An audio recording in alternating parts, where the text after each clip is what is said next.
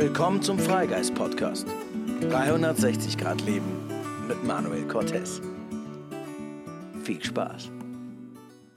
Hallo meine Lieben, grüßt euch. Hier ist der Freigeist Podcast mit Manuel Cortez und heute habe ich einen echt coolen Gast bei mir. Ich freue mich sehr, dass sie da ist. Eine alte Freundin, ähm, Comedian, Comedy-Preisträgerin, Mega Amiri.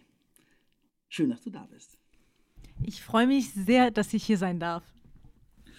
Das ist geil, wir teilen uns nämlich ähm, gerade ein Mikrofon. Das ist total lustig. Wir sind im Hotel und ähm, teilen uns ein Mikro, weil der, der Podcast doch ein bisschen ähm, so spontan Rock'n'Roll entstanden ist. Aber ich habe gedacht, weißt du was, umso lustiger ist es. Ähm, schön, dass du da bist. Erzähl mir noch mal so ein bisschen. Am geilsten ist auch, sorry, dass ich reinrede, wie Seina da hinten am Laptop sitzt und noch eine Präsi fertig war. das, das fehlt noch im Bild. Das, das müsst so ihr eigentlich sehen. Frame. Das ist so behind the scenes, stimmt. Ruf mal ein bisschen was rein, mein Schatz. Hallo, ich bin auch da. Also, wir sind ja nicht alleine, dein Hund ist auch noch da. So, sag mal was. Pino? Nee, will nicht. Der chillt. Der chillt. Ähm, jetzt für alle, die dich nicht kennen, erzähl doch mal ganz kurz, ähm, was machst du, wer bist du, wo kommst du her? Mm, ich bin Comedian, hast du schon richtig mhm. moderiert. Das mache ich jetzt seit vier, fünf Jahren, sehr leidenschaftlich und äh, bin sehr happy damit. Und sehr erfolgreich, by the way. man sieht es immer selbst immer ganz anders, glaube ich, immer. Als, äh also von außen betrachtet kann man das sagen, sehr erfolgreich, by the way. Ja. ja. Und ja, ich äh, reise so ein bisschen durch Deutschland, äh, mache Comedy und bringe Menschen zum Lachen und äh, habe auch erkannt, dass ich auch äh, mal mich um mich selbst kümmern muss und bin gerade dabei, mir auch mal ein Privatleben mit äh, Haus und Pferd und äh, äh, Mann aufzubauen. Es war ja immer so ein bisschen, das ist auch das Thema deiner Comedy, war ja auch lange oder ist, glaube ich, immer noch so ein bisschen hier und da auch die Suche nach dem richtigen Partner. Ähm, was hat dich dazu gebracht, Comedy zu machen? Also wie, wie ist so deine Geschichte? Erzähl mal ganz kurz so ein bisschen, wie ist so dein, dein Heranwachsen, wie ist so dein Werdegang und wie bist du zum Comedy machen gekommen? Warum Comedy? Also Comedy kam, als ich mein Leben aufgeräumt habe. Äh, also es war irgendwie wirklich ein geführter Weg. Ich würde sagen, es hat mich wirklich gefunden. Und äh, das war auch problematisch für mich, weil ich lange nicht wahrhaben wollte, dass es wirklich der Weg ist. Weil wenn es mhm. plötzlich so in die, in die Wege gelegt wird, ist es so sehr schwer zu akzeptieren für den Verstand.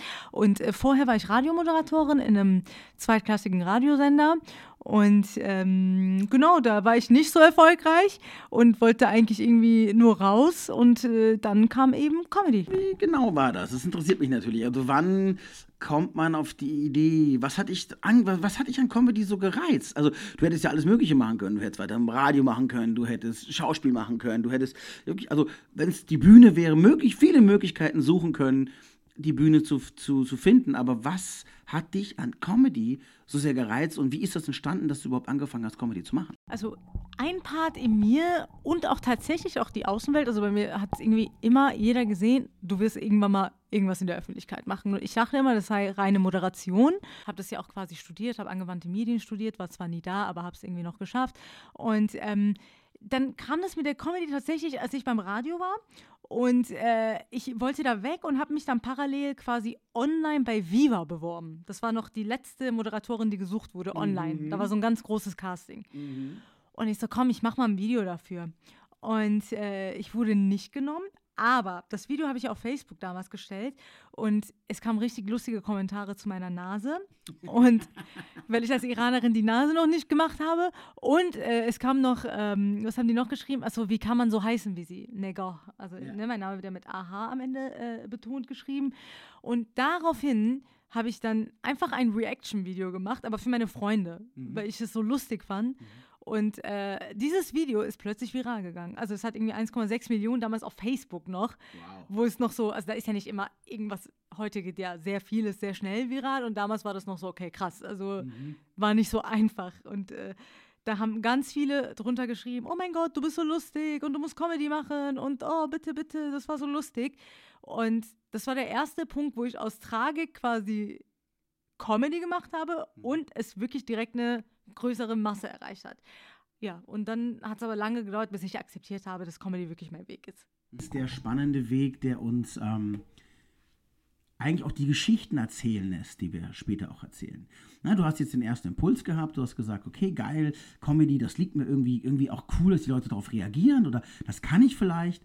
Ähm, aber was, was war dann wirklich so der Punkt, wo du gesagt hast, ich will das machen? Denn ich kann mir gut, durchaus vorstellen, dass den Weg als Comedian zu wählen, jetzt nicht unbedingt der Weg ist, den die meisten Menschen, auch, auch das Umfeld, so für einen geplant haben oder auch erstmal verstehen, mhm. dass man das machen will. Also wie waren auch die Reaktionen deines Umfeldes, als du gesagt hast, so ja, ja, klar, ich fange jetzt an mit Comedy?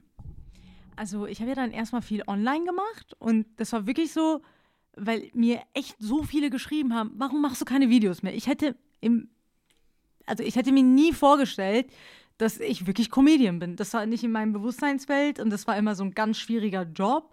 Und äh, ich so, nee, ich bin doch nicht lustig. Und ich habe eigentlich gar nicht wahrgenommen, dass ich mein Leben lang eigentlich nichts anderes gemacht habe als immer Comedy draußen mit Freunden. Mhm. Ich war immer die Unterhalterin, aber dass das so einfach ist, so und ich damit Geld verdienen kann, das wäre mir nicht in den Sinn gekommen. Und deshalb habe ich so erstmal so ein bisschen den Weg so ein bisschen von mir weggeschoben, aber die Nachrichten kamen so oft, dass ich dachte, ey, irgendwas muss da dran sein. Ich probiere es jetzt einfach. Also es war wirklich gar nicht so eine Entscheidung, erstmal vom Herzen, sondern so, okay, das, die Nachrichten nehmen überhand. Und ähm, dann hat es auch wieder und wieder funktioniert. Und dann hat mich mein Management angeschrieben und äh, dass ich verstanden habe, warum ich es mache, würde ich sagen, habe ich erst ein paar Jahre später entdeckt. Mhm. Weil am Anfang war das noch so, okay, ich mache es jetzt, was andere von mir verlangen, so mhm. gefühlt. Aber das ist, das ist eigentlich ganz interessant, denn ganz oft ist es ja genau das Gegenteil. Man macht ganz oft, und es gibt ganz viele Menschen da draußen, die irgendwas machen, weil andere es von einem verlangen, aber meistens ist es dann eher das Gegenteil. Also die wollen was Künstlerisches machen oder die wollen ihre Träume verwirklichen, machen dann aber irgendwas mit Jura, mit BWL, mit irgendwas Sicherem oder das, was halt den Eltern besser gefällt. Ähm, dass einen das Außen dann doch hin zu dem eigenen Glück drängt, ist ja auch selten.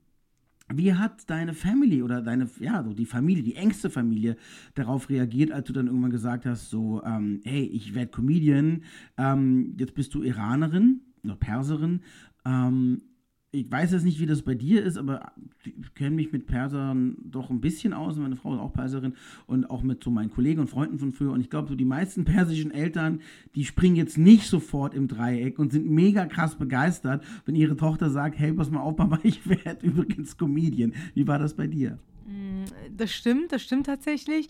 Also das Gute bei meiner Mutter war, sie wusste immer, ich werde was Künstlerisches machen, weil schon als okay. ich äh, ganz jung war, hat sie den, also ich habe sehr viel gemalt, ich habe sehr viel äh, gebastelt, ich war immer so ein ganz kreatives Kind. Das war, sie hat immer gesagt, bei dir war es klar, die wird irgendwas mit Kunst machen. Deswegen mhm. war das für sie nicht so eine Überraschung. Die wusste, also es war auch immer irgendwie klar, ich werde irgendwie in der Öffentlichkeit landen, was das sein wird, so äh, sei hingestellt.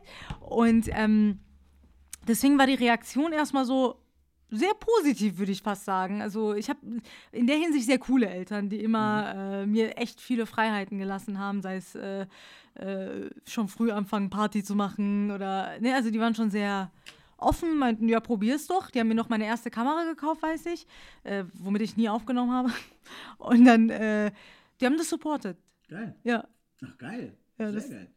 Ähm, Jetzt bist du diesen Weg schon, jetzt bist du diesen Weg schon eine ganze Weile gegangen. Wie lange machst du jetzt schon Comedy ungefähr? Äh, vier Jahre. Vier Jahre. Jetzt machst du vier Jahre Comedy ähm, und bist dafür echt wirklich weit gekommen.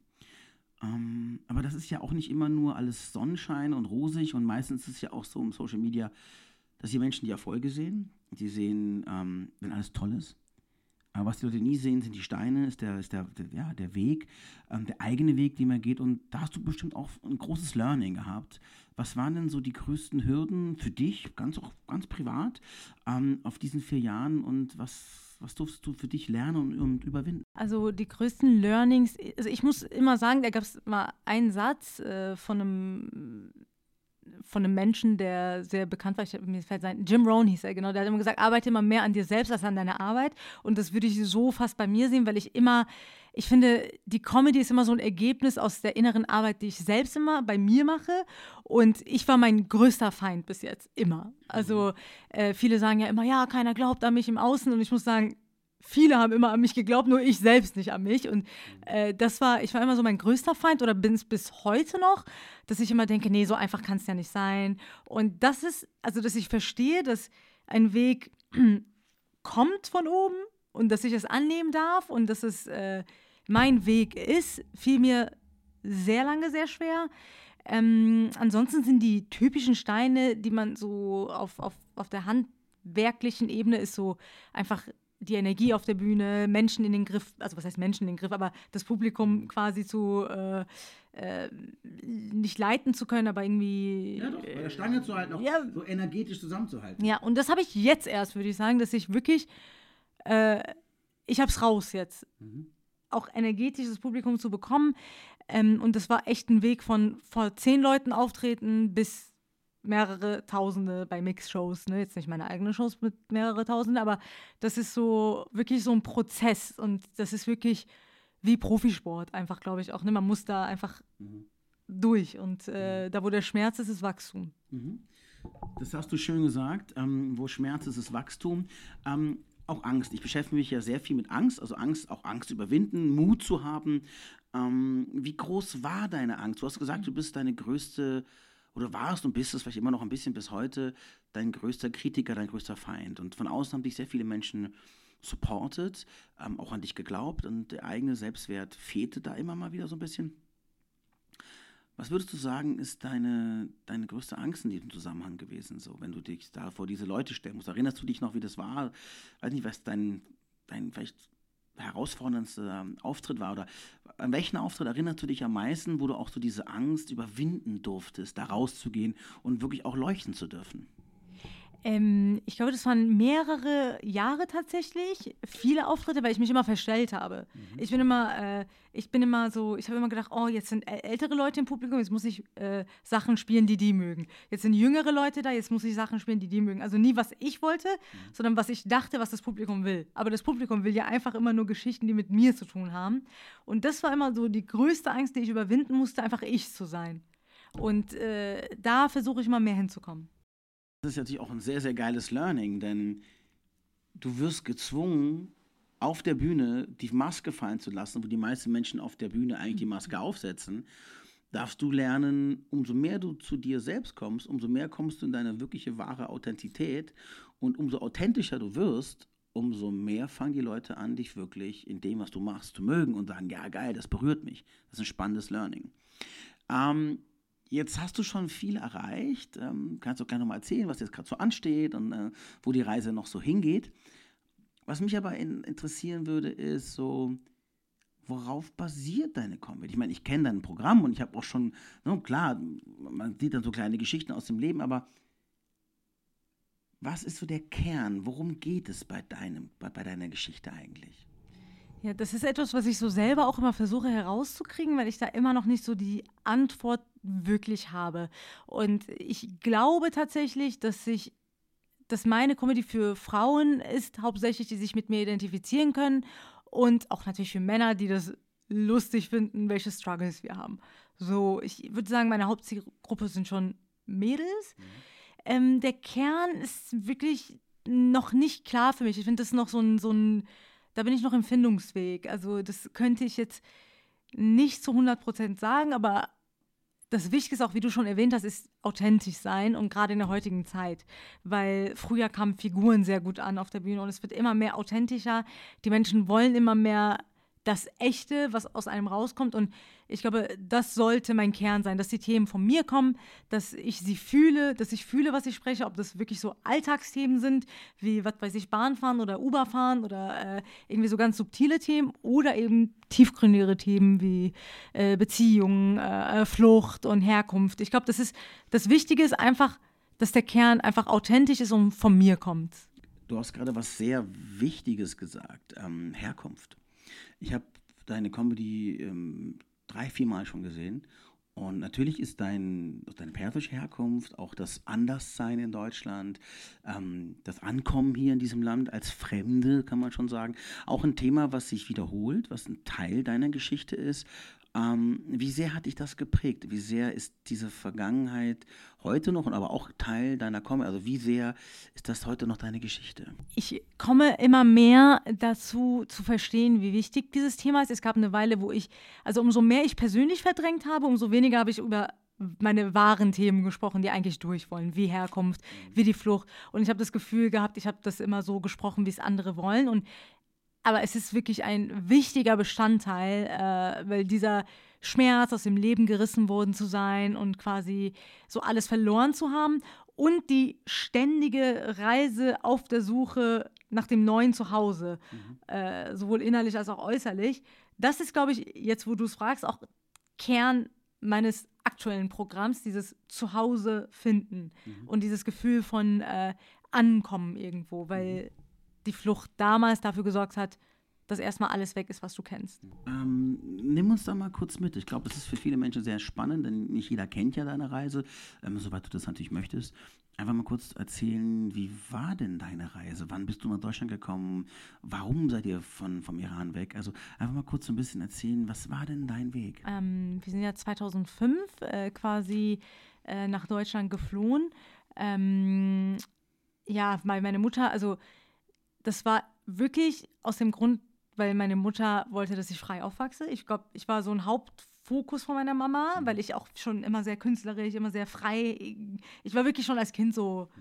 frei und äh, habe nicht darauf geachtet, ob mein Kopftuch richtig sitzt und bin aus der Schule raus und habe als erstes so mein Kopftuch ausgezogen, so was man, mhm. also ne, und meine Mutter hat gesagt, mit der hier, das wird, das wird schwer. Und ähm, deswegen, also ihr ging es sehr gut in der Heimat. Also wir hatten, wir kamen aus wirklich wohlhabenden Verhältnissen. Mein Opa hatte wirklich sehr, sehr viel und das war für meine Mutter dementsprechend eine super krasse Komfortzone, die sie verlassen musste, weil wenn du eigentlich alles in deiner Heimat hast und es dir gut geht, aber du die Freiheit nicht hast, musste sie quasi den Wohlstand austauschen äh, mit Freiheit. Mhm. Und das haben wir sehr lange auch gespürt, mhm. weil ähm, ich dann immer wieder gesagt habe, lass uns doch zurück, wir hatten doch alles und wir hatten doch in der Heimat, äh, äh, lass doch wieder hin. Und dann mhm. hat meine Mutter gesagt, ja, aber wir haben die Freiheit nicht. So. Mhm. Ich will nicht, dass meine Tochter da aufwächst. Das war wirklich der große Wunsch. Das ist natürlich auch extrem spannend bezogen auf das, was gerade passiert. Also wenn du jetzt mal zurückguckst, das ist jetzt auch schon wieder einige Jahre her, dass du jetzt hier lebst, 2005, ja, heute haben wir 2023 und ähm, gerade jetzt, in den letzten Jahren, letzten eineinhalb Jahren, ist ja im Iran extrem viel passiert, ja, mit den Ermordungen vieler Frauen, mit den Demonstrationen, mit den Frauen, die da leben, die halt nicht weg sind und die nicht mehr wollen, dass sie unterdrückt werden, ihre Haare zeigen wollen, rausgehen. Ähm, und du hast was ganz Wichtiges gesagt. Auf der einen Seite hattet ihr Wohlstand, aber keine Freiheit. Und mein Podcast heißt ja der Freigeist-Podcast. Es geht hier ganz viel immer um die persönliche Freiheit. Freiheit ist ja etwas ganz, ganz Persönliches. Ähm, wie empfindest du das heute? Also du hast natürlich auch erstmal den finanziellen ja, Verlust gespürt. Warst du dir deiner Freiheit bewusst oder wie lange hat das gebraucht, bis du das gemerkt hast? Oder wie stehst du dazu heute? Ja, das ist äh, eine sehr gute Frage, weil ich glaube, viele denken, man flieht und ist plötzlich frei, weil man in der Freiheit lebt. Aber der Mensch ist ja konditioniert, jahrelang nicht frei zu sein. Wir sind ja in Angst groß geworden so und äh, das geht ja genauso eigentlich, ab dem Punkt, wo du in Deutschland bist, geht es ja genauso weiter und der Mensch versteht ja gar nicht, ah, jetzt bin ich frei. Ne? In dem ersten Moment ist es so, oh ja, wir leben jetzt hier, jetzt müssen wir kein Kopftuch anziehen, aber es war so kalt, wir hatten so viele Parker und Mäntel an, ich war mehr angezogen als vorher gefüllt und äh, also wir sind im Winter äh, nach Deutschland äh, äh geflohen und ich glaube, ich würde sagen, ich habe das Gefühl von Freiheit jahrelang nicht gespürt. Mhm. Und äh, ich würde sagen, meine Eltern bis heute auch nicht so richtig. Ähm, das ist so ein innerer Zustand, den, das ist sehr schwer, das, glaube ich, so zu etablieren in, in, in, neuen Umgebungen, wo du frei bist. Mhm. Deswegen ist es ja auch, ne, man nimmt sich ja selbst immer mit und die mhm. Vergangenheit. Wie frei fühlst du, oder sagen wir so eher andersrum, nicht wie, sondern wie würdest du das heute, nach all diesen Jahren, wo du jetzt hier auf den Bühnen stehen darfst, du darfst all das machen, was in deinem Land, also im Iran, komplett verboten wäre. Ja? Ah, ja. Mhm. So, also von der Comedy alleine auf der Bühne zu stehen, deine Haare so zu tragen, wie du willst, als Frau zu arbeiten. Also so viele, viele, viele Dinge, ähm, die da einfach so nicht möglich wären. Und du kannst sie jetzt hier machen. Ähm, ist das für dich jetzt etwas, was du merkst, was du jetzt mehr anfängst zu schätzen? Oder wie siehst du, wo stehst du da heute? Das äh, habe ich tatsächlich auch, als äh, es damals mit Master äh, Gina äh, losging, also als sie ermordet wurde, äh, brutal von den, äh, von den Polizisten im Iran, habe ich plötzlich das Gefühl gehabt, oh Gott, wie privilegiert wir hier aufwachsen. Das war wie auch so ein Punkt, wo ich gemerkt habe, guck mal, was ich alles machen darf. Und deswegen war das mir auch wichtig, das auf der Bühne immer zu erzählen. Das, was ich mhm. jetzt gerade mache, wäre in meiner Heimat verboten. Das äh, mache ich hier nach Situation auch immer noch auf der Bühne, dass ich darauf hinweise, dass wir dankbar sein sollten für die Freiheit, die wir äh, in diesem Land genießen dürfen und haben. Und auch wenn hier alles auch nicht optimal ist und vieles nicht richtig ist, die Grundsicherheit ist da. Ich kann auf die Straße gehen, kann anziehen, was ich will. Und das ist ein Riesenprivileg. Und ich versuche es mir immer wieder, immer wieder vor den Augen zu halten. Und ich weiß, wann es plötzlich auch angefangen hat, schon wo ich es auch gecheckt hatte in der Jugend, aber nicht bewusst gecheckt habe, aber ein Part in mir, weil ich wollte ja immer zurück in die Heimat. Ich wollte ja immer zurück und ich habe immer Warum? zu meinem. Warum eigentlich? Weißt du das? Ja, weil ich würde sagen, mein Opa war ein großer, der war wie mein, wie, wie mein, Papa so, der war so mein Halt im Leben und hat mich noch jahrelang unterstützt und äh, mir geholfen. Ne? Durch ihn konnte ich echt äh, hier noch meinen schulischen Werdegang ein bisschen aufpushen, weil äh, der mir echt geholfen hat. Und äh, dieser Halt, ne, weil ich würde sagen, meine Eltern waren beide sehr jugendlich immer im Kopf, die sind sehr cool und lustig, aber die konnten mir den Halt einfach nicht geben, den ich gebraucht habe. Und mein Opa hat ja im Iran gelebt und das war immer so, ich will wieder zu ihm und dort ist alles super und meine Kindheit war so schön und ich hatte, äh, ne, ich hatte ja wirklich eigentlich abseits von der Freiheit, die wir nicht hatten, eine sehr schöne Kindheit. Und das habe ich so vermisst. Und dann habe ich irgendwann mal mit äh, 18 war das? Mhm. Das war 2015, keine Ahnung, wie alt ich war, ich habe kein Zeitgefühl. Äh, habe ich dann äh, meine Sachen gepackt, bin heimlich in den Iran geflogen, habe meinen iranischen Pass genommen, weil ich hatte den iranischen Pass, äh, ich hatte keinen deutschen noch, mit unbefristeten Aufenthalt.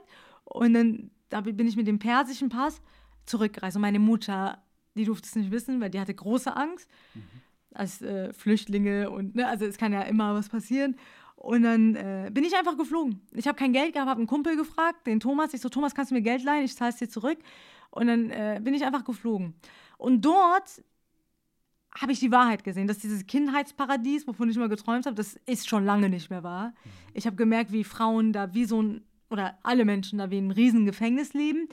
Äh, heimliche Partys, immer Angst, auf die Straße zu gehen, ob das Kopftuch richtig sitzt oder nicht. Äh, diese Grundenergie, dieser kollektive Schmerz, der da herrscht. Ich war einfach, ich habe teilweise tagsüber bis 15 Uhr geschlafen. Mhm. Ähm, und ich glaube, und danach kam auch so mein Weg peu à peu, dass mhm. ich dann alles so in Ordnung gebracht habe, weil ich, glaube ich, diesen Traum aufgegeben habe von, im Iran wird es mir besser gehen. Ganz spannend, wie man das als Kind unterschiedlich wahrnimmt.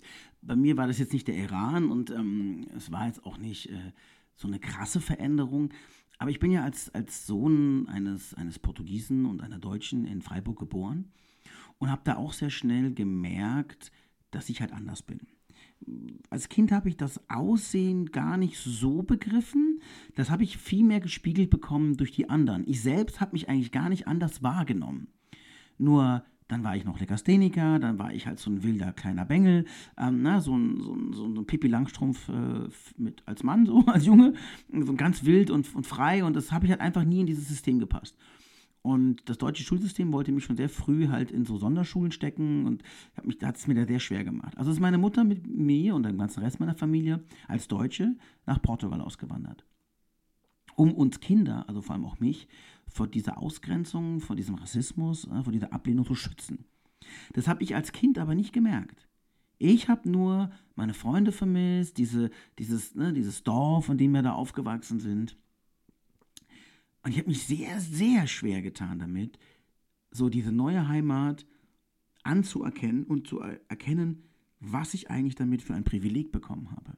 Dafür musste ich erst erwachsen werden. Denn auch meine ganze Jugend über Witzigerweise war ich in Portugal immer der Deutsche. Auch für alle anderen. Das ist total verrückt. In Portugal war ich der Deutsche, in Deutschland war ich der Portugiese. Mhm. Also das Ding ging nicht gut auf. Mhm. Und bis ich mich wirklich diesem Privileg bewusst wurde, multikulturell aufzuwachsen, auf eine internationale Schule zu gehen, mehrere Sprachen fließend zu sprechen, ähm, dafür musste ich erwachsen werden.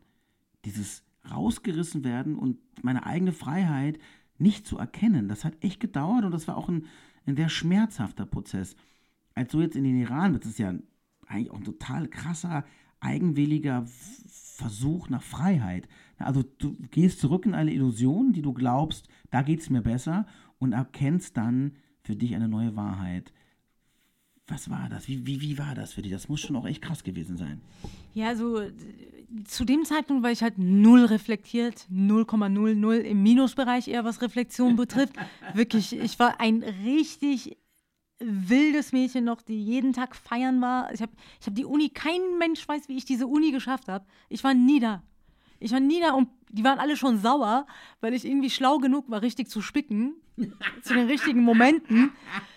Und ich habe es einfach irgendwie geschafft immer. Ne? Also ich habe das Leben eigentlich schon. Ich war nur feiern mit und tausende Freundeskreise. Ich weiß nicht, wie bei dir war. Ich hatte nicht nur einen Freundeskreis, sondern äh, mehrere, habe mich immer gesucht überall und komplett lost innerlich. Und dann kam ich nach Iran und diese Illusion ist dann so weggefallen, aber ich habe es gar nicht so verstanden. Mhm.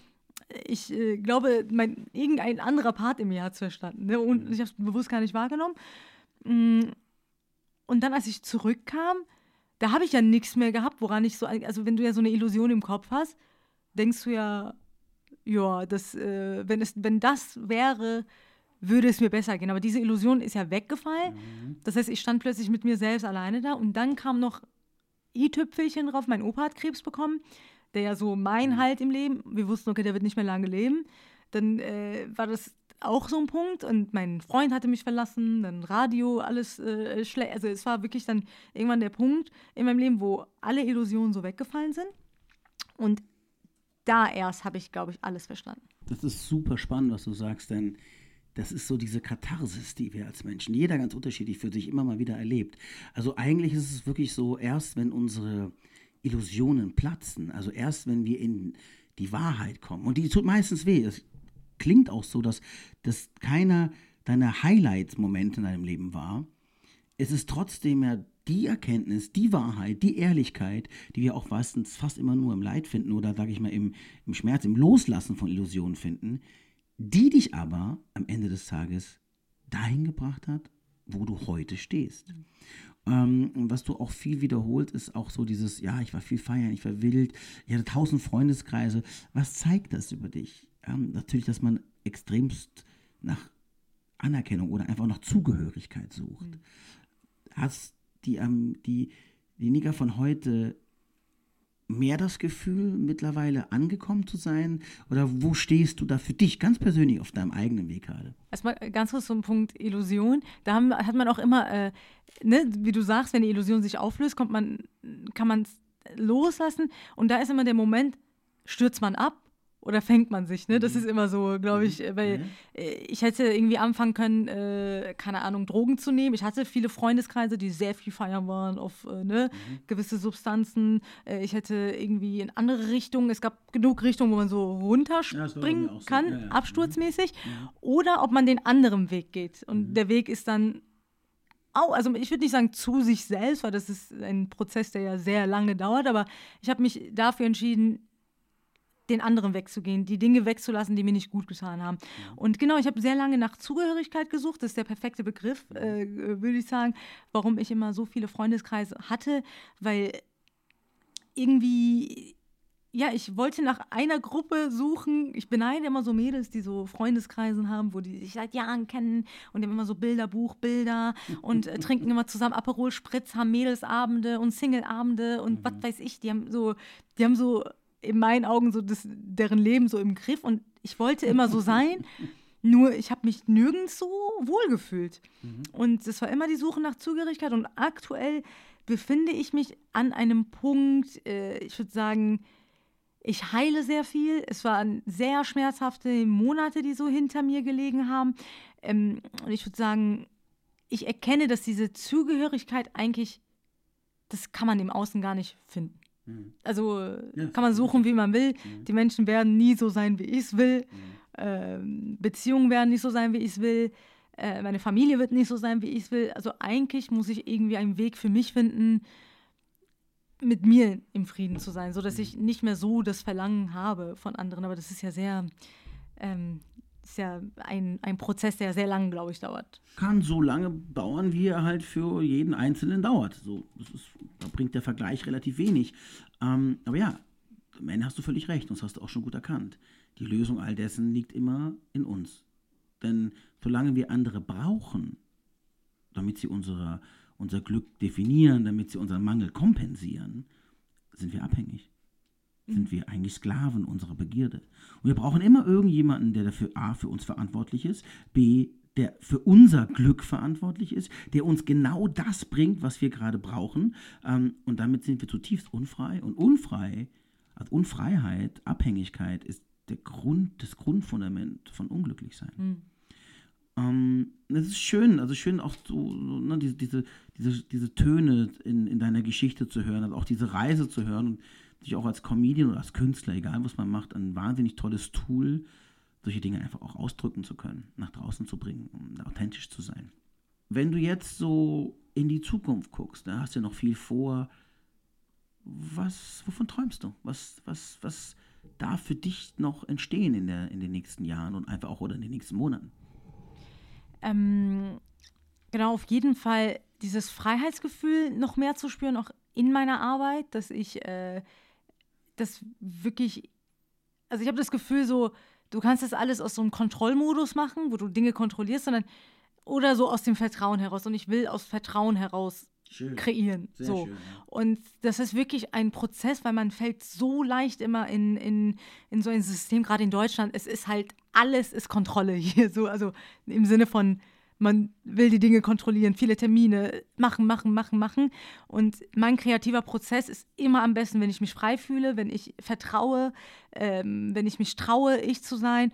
Und ich habe schon den Traum, natürlich sehr große Hallen zu füllen.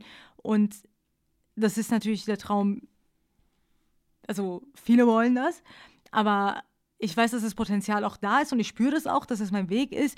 Nur ich möchte berühren. Das ist wirklich der Hauptpunkt, weil alles andere macht, ich bin, also ich bin kein, kein, ich bin kein Mensch, der gerne berühmt ist. So eigentlich, wenn ich nicht in der Öffentlichkeit wäre, wäre ich gerne, glaube ich, einfach würde ich nur chillen den ganzen Tag irgendwo in der Natur. Meine Freunde lachen mich auch immer aus. Wir waren äh, hier in dem Hotel, wo wir sind, war ich mal mit einer sehr guten Freundin und dann äh, hat sie immer gesagt, Junge, hier sind voll viele geile Schauspieler, Rapper, Dings und du äh, guckst auf die Kacke von deinem Hund und so, ne? Und analysierst deine Kacke. Ich sag, komm her, flirte und du guckst nicht, weil ich habe einfach so dieses gesehen und gesehen werden ist wirklich nicht meins. Ähm, und wenn ich diesen Weg weitergehe und was ich mache, will ich wirklich berühren. Also mein Sinn der Arbeit besteht darin, Menschen zu sehen, die etwas mitnehmen, die wirklich nicht nur lachen, sondern berührt werden. Etwas von denen abfällt, also dass da was bewegt wird im Menschen.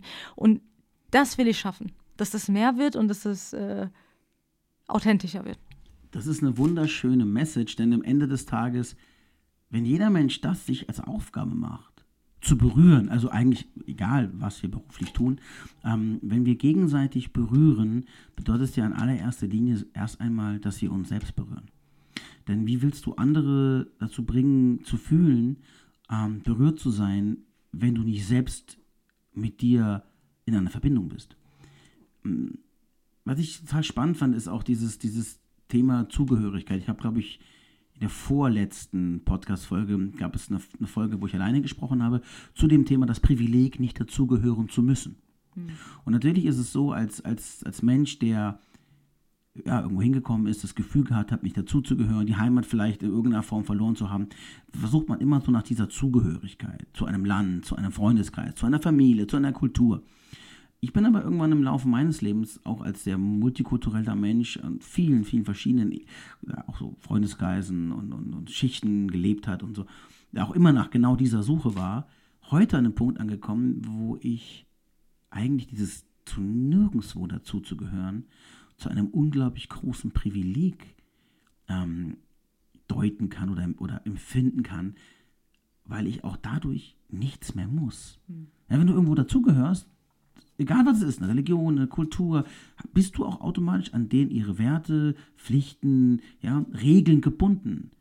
Einer, der nirgendwo dazugehört, der muss auch nirgendwo dazugehören und darf sich eigentlich aussuchen, was immer er möchte. Wie geht dir das? Also jetzt so, nachdem du das auch ein bisschen anders betrachten kannst. Ja, das ist, äh, ich versuche das immer mehr anzunehmen. Und ähm, ja, das ist, glaube ich, wenn man es in der Tiefe spürt, ein Privileg, nicht dazugehören zu müssen. Und trotzdem kommt dann der Verstand von mir und denkt sich so, boah, mit so, äh, mit so ein paar Mädels jedes Wochenende Aperol Spritz. Ich trinke ja nicht mal Alkohol seit acht Jahren. Seit sieben. Aber so in meinem Bild habe ich so ein Bilderbuchbild im Kopf, wo ich denke, denen geht's besser, so gefühlt. Aber ja, und ich habe äh, zum Beispiel, es kam damals bei mir auf, dass ich es gar nicht will, als ich einen Partner hatte, der so war. Habe ich gesagt, boah, ich will sein Leben gar nicht. Weil da war alles gut. Es war alles gut. Es war so gut, dass ich ihn gehasst habe, dass alles gut ist bei ihm. Ich saß am Tisch und dachte so, hast du auch Probleme in deinem Leben? Und er war so, nee, bei mir lief alles gut. Und dann dachte ich so, boah, will man da so komplett ohne Wachstum durchs Leben gehen, wo alles immer Friede, Freude, Eierkuchen und es bricht ja irgendwann mal dieses Konstrukt. Irgendwann kommt ein Todesfall leider, was ich niemandem wünsche, aber dieses Konstrukt bricht ja. Und eigentlich ist es ja schön, wenn man viel erlebt hat, so geht man auch anders mit Schicksalsschlägen, glaube ich, um, wenn sie mal so weit sind. Aber ja, es ist schon ein Privileg, nicht dazu zu gehören. Und trotzdem sehne ich mich irgendwie ein bisschen danach, immer noch. Das ist ja das Interessante, denn wenn wir nirgendwo dazugehören müssen, kannst du dir ja aussuchen, wozu du gehören willst. Denn dein Leid entsteht ja nicht durch die Sehnsucht, irgendwo dazuzugehören. Dein Leid entsteht ja durch die Erfahrung, es nicht zu tun. Und das Gefühl, nirgendwo dazuzugehören, beginnt ja in allererster Linie bei dir. Denn wenn du dich zugehörig fühlst, alleine sage ich mal schon zu dir, hast du ja gar nicht mehr die Problematik, irgendwo dazugehören zu müssen. Du kannst, du, du darfst, du darfst dir Freundeskreises aussuchen oder Kulturen oder was auch immer. Aber die Lehre entsteht ja eigentlich dadurch, dass wir das Gefühl haben, auch selbst zu nichts zu gehören. Also auch der Selbstwert nur durch eine äußere Bestätigung irgendwo an Wert gewinnt. Und das war das, was du vorhin noch meintest, so dieses, dieses ja, Reifen, Anerkennen, Lernen, Fühlen, sich annehmen. Ich glaube, umso mehr wir merken, dass wir immer nur zu uns gehören, aber das bedingungslos, werden wir nie wieder das Gefühl haben, einsam zu sein oder nie wieder das Gefühl zu haben, abgelehnt zu sein. Denn wenn du beginnst, dich anzunehmen, mit allem, wofür oder wo, wozu willst du noch gehören? Du gehörst doch schon zu jemandem. Weißt du, was ich meine? Ja, ja, ja, absolut, absolut. Ich hatte auch irgendwie so die letzten Monate, was ich ja meinte, hatte ich so oft, ich war auch im Urlaub auf Mallorca, weil Emotionen hochgekommen sind. Ich dachte, wo kommen die alle her? Und ich dachte, ich habe schon so viel aufgelöst, Therapie, Meditation und ich hatte echt so eine Phase, wo ich so, ich habe mich gefühlt emotional, wenn mich mein Therapeut gefragt hat, wie fühlst du dich, war das so, als würde ich auf so einem Berg stehen und jederzeit runterfallen. So, ich hatte immer das Gefühl, oh Gott, ich, es passiert gleich was Schlimmes, ich falle. Und dann habe ich im Urlaub mir so viel selbst vergeben auch, ne? Also nicht, dass ich jetzt viele schlimme Sachen gemacht habe, aber es, allein, dass man sich selbst vergibt, dass man so viel Last auf sich genommen hat die ganze Jahre, Verantwortung für Familie, äh, Menschen retten wollen. Ich habe sogar meine Arbeit auch lange auch gemacht, um äh, meiner Familie zu helfen, dass die sagen, oh, also weil es denen nicht gut ging, dass sie sagen, oh, guck mal, meine Tochter ist erfolgreich. Das ist so, also es ist auch ein falsches Warum letztendlich, ne? Das, es war immer nur für andere. Und zu verstehen, ich habe ein eigenes Leben. So. Und auch da, ne, auch wenn du mich gefragt hast, warum machst du das, sage ich immer, andere berühren. Und da hast du gesagt, du kannst es ja nur tun, wenn du dich selbst auch berührst. Und da fängt ja äh, der Punkt an. Erst sich selbst, erst bei mir ankommen und dann andere berühren. Nicht erst andere berühren, um bei mir anzukommen. Und das ist halt der Punkt, den verstehe ich immer mehr, dass ich so ein eigenes Leben habe, den auch gehen darf, weil für mich war das lange, allein mit Comedy, wie gesagt, dass ich es allein nicht wahrhaben wollte, dass ich so einen Job machen darf, der so, der ist gut bezahlt, der ist, äh, ich verdiene, also ist alles bisher top. Und ich wollte es nicht annehmen, dass ich es darf. Und dieser Punkt zu verstehen, jeder, jedes Individuum hat sein eigenes Leben und darf diesen Weg gehen und die Zugehörigkeit bei sich selbst zu finden, das ist äh, das, was ich immer mehr verstehe. Das ist auch total schön, ähm, wenn man manchmal erkennt, dass das Leben einem eigentlich total viel schenkt. Wir aber aus der Gewohnheit des Mangels diese Geschenke nicht annehmen. Also eigentlich liegt das Glück auf der Straße. Es ist immer schon da gewesen. Glück und Leid, ja, Freude und Leid liegen immer parallel nebeneinander. Und sein eigenes Glück zu erkennen, braucht manchmal echt echt, echt einen langen Weg, auch zu verstehen, so, hey, das Leben gibt mir so unendlich viele Geschenke. Ich darf anfangen, dafür dankbar zu sein und sie auch voll zu nutzen. Wenn das aber immer wieder so gedeckelt wird durch diese Schuldgefühle, Minderwertigkeit, das Gefühl von, nein, das ist ja Egoismus, ähm, ich darf mich ja nicht so toll fühlen. Also all dieser, dieser, dieser Mangel vergeht dieses Glück wieder. Und der größte Goldklumpen, der größte Diamant, der uns hingelegt wird im Weg, kann dich wieder in einen schröden Stein verwandeln, wenn wir, wenn wir es zulassen, dass unsere Vergangenheit so einen ständigen Einfluss auf unsere Gegenwart hat. Denn dann verblasst das Glück unseres Lebens. Und ich finde es voll schön, dass du das auch so klar siehst und dass du da, ja, dass du dass die Dinge sagst und fühlst, die du gerade, die du gerade beschrieben hast. Das verdeutlicht das alles nochmal sehr. Ähm, was steht bei dir an? Also du hast gesagt, dein, dein aktuelles Programm passt auch so ein bisschen zu dem Thema, zu dem dazugehören und seinen Weg finden. Was können wir von dir noch erleben? Das kommt an. Was, was passiert gerade bei dir so? Wo stehst du? Also ich habe ja so äh, zwei, drei Bereiche. Ist ja einmal immer so Stand-up-Comedy und halt Online-Stand-up-Comedy. Dann gibt es ja noch TV-Bereich. Da sind wir an weitere Projekte dran. Äh, genau, da habe ich ja meine eigene Show. Da gucken wir jetzt, wie es weitergeführt wird, äh, ob und in welcher Form. Und ja, es kommen echt coole äh, Sachen immer rein. Und äh, was so das ist echt schon ein schöner Prozess und ich freue mich auf alles, was reinkommt. Immer nicht mehr aus dieser Mangelenergie, sondern echt annehmen und, wie du auch sagst, das Glück annehmen und Mhm. genießen und kreieren. Wo kann man dich das nächste Mal sehen? Was ist so, weißt du, hast du ganz parat? Wo, wo spielst du das nächste Mal? Weißt? Ich weiß, ich bin so eine typisch verpeilte Künstlerin, die immer erstmal auf ihr Kalender schauen muss, was, was eingetragen ist für die nächsten Tage. Ich habe auch so einen Tick, ich gucke mir auch meistens alles so spontan an, weil ich Druck kriege, wenn ich die ganzen Termine sehe. Aber ich glaube, als nächstes, also morgen ist ein Dreh für ein privater guter Sender. Da bin ich erstmal morgen. Dann geht's irgendein so ein Auftritt in Mainz. Genau, das sind die zwei Sachen, die ich die Woche noch habe. Ich muss ganz kurz lachen, weil äh, voll viele sind auch so genervt manchmal von meinen Social Media Beiträgen. Leute, die es nicht sehen wollen, sagen, Bro, warum sehe ich ihr Kopf überall? Also wo man mich sehen wird, ist bestimmt irgendwo auf so einer For You Page auf TikTok oder Instagram. es gibt auch so Typen, die schreiben dann so, ey, hab ein Video von dir gesehen, ohne Ton war mega geil. Und äh, so, das, also da könnt ihr mich sehen, gerne auch ohne Ton. Ähm, genau, TV schon Never Ever. Das ist einer meiner Lieblingsprojekten auf jeden Fall. Das äh, kam auch sehr, jetzt, wird zu lange dauern, aber das kam auch lustig zustande. Ist ein Herzensteam. Äh, da haben wir jetzt äh, fünf Staffeln, fünf Folgen produziert. Was macht ihr da? Erzähl mal kurz davon. Äh, Sachen, die ich nie machen würde, wie zum Beispiel Nase operieren. Und äh, da gehe ich so auf Entdeckungsreise und treffe mich mit Schönheitschirurgen, äh, der mir dann einredet, ja, deine Nase ist ja komplett kaputt und du musst es komplett machen lassen, ist ja alles sehr schief und so. Und äh, dann auf so eine Entdeckungsreise. Und äh, dasselbe haben wir mit LST gemacht, Fußbilder verkaufen. Ich so voll die spirituellen Sachen eben gesagt und auf einmal so Fußbilder verkaufen. Alle so, okay, das gesamte Bild ist kaputt gegangen von den.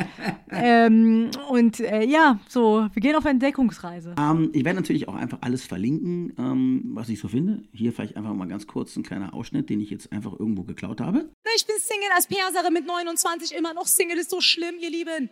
Ich bin die Einzige in meiner Familie, die noch nicht verheiratet ist. Und es gibt für Frauen, die mit 29 in meiner Heimat noch Single sind, sogar einen Begriff. Das heißt Toshi, der bedeutet übersetzt verschimmelt. Ja, hier ist die Verschimmelte in der Familie. Und alle fragen mich dann so, ja, Nigga, was ist denn dein Typ, Mann? Wann ist es denn bei dir soweit deine Uhr tickt, Schatz? Mein Vater jeden Tag, deine Uhr, Schatz, endlich, Mann, bitte deine Uhr tickt. Wo ich mir denke, bei uns Frauen, das ist unfair. Die Welt ist manchmal für Frauen unfair. Weil bei Frauen heißt es immer, oh, deine biologische Uhr tickt. Wann ist es bei dir soweit? Ich gehe doch auch nicht zu einem Mann hin und sag, hey Harald, wann ist es bei dir soweit? Ich glaube, deine Hoden, die laufen bald ab. So, da sind wir wieder. Ähm, wenn ihr mehr von Nigger hören, sehen, erfahren wollt, einfach mal kurz unten in die Links gehen. Da ist ihr Facebook, da ist, geht's zu, zu Videos. Ähm, besucht sie mal, es lohnt sich. Und wenn ihr sie irgendwie mal in eurer Stadt live entdecken könnt, dann macht es unbedingt. Denn ich muss echt sagen, ihre Show ist super lustig und es macht mega Spaß. Packt eure Freundin ein, packt eure Freunde ein, geht mit ihr, äh, geht mit ihnen auf die Show, das lohnt sich sehr. Meine Liebe, wir kommen zum Ende des Podcasts. Ähm, wenn du jetzt mal so deinen ganzen Weg rückblickend betrachtest, ja, mit allen Höhen, Tiefen, mit den Learnings, Was würdest du heute, jetzt in diesem Augenblick, gerne so deinem jüngeren Ich mit auf den Weg geben? Was ist heute so für dich dein wertvollstes Learning? Erkenne deinen Wert. Knapp, aber präzise. Nein, und was Wichtigeres kann man auch kaum jemandem eigentlich mit auf den Weg geben. Erkenne deinen Wert. Lebe deinen Wert. Fühle deinen Wert. Fülle. Fülle deinen Wert. Erschaffe ihn selbst. Ähm, und ich finde, das wünsche ich mir für jeden einzelnen Zuhörer da draußen auch. Geht raus, erlebt, entdeckt, kreiert euren eigenen Wert. Ähm, und ihr werdet überrascht sein, wie viel Magie, wie viel Besonderes in euer Leben kommt. Ich meine, du selber wirst dir nie vorgestellt haben, vor vielen Jahren, wo du noch im Mangel warst, dass du eines Tages einen Comedy-Preis gewinnst, dass du Comedian sein darfst, dass das Leben für dich so viel Großes parat hält. Geht raus, es lohnt sich. Meine Liebe, ich danke dir von Herzen, dass du bei mir im Podcast warst. Dankeschön, war sehr, sehr schön. Liebe Grüße an alle, die zuhören. Tschüss.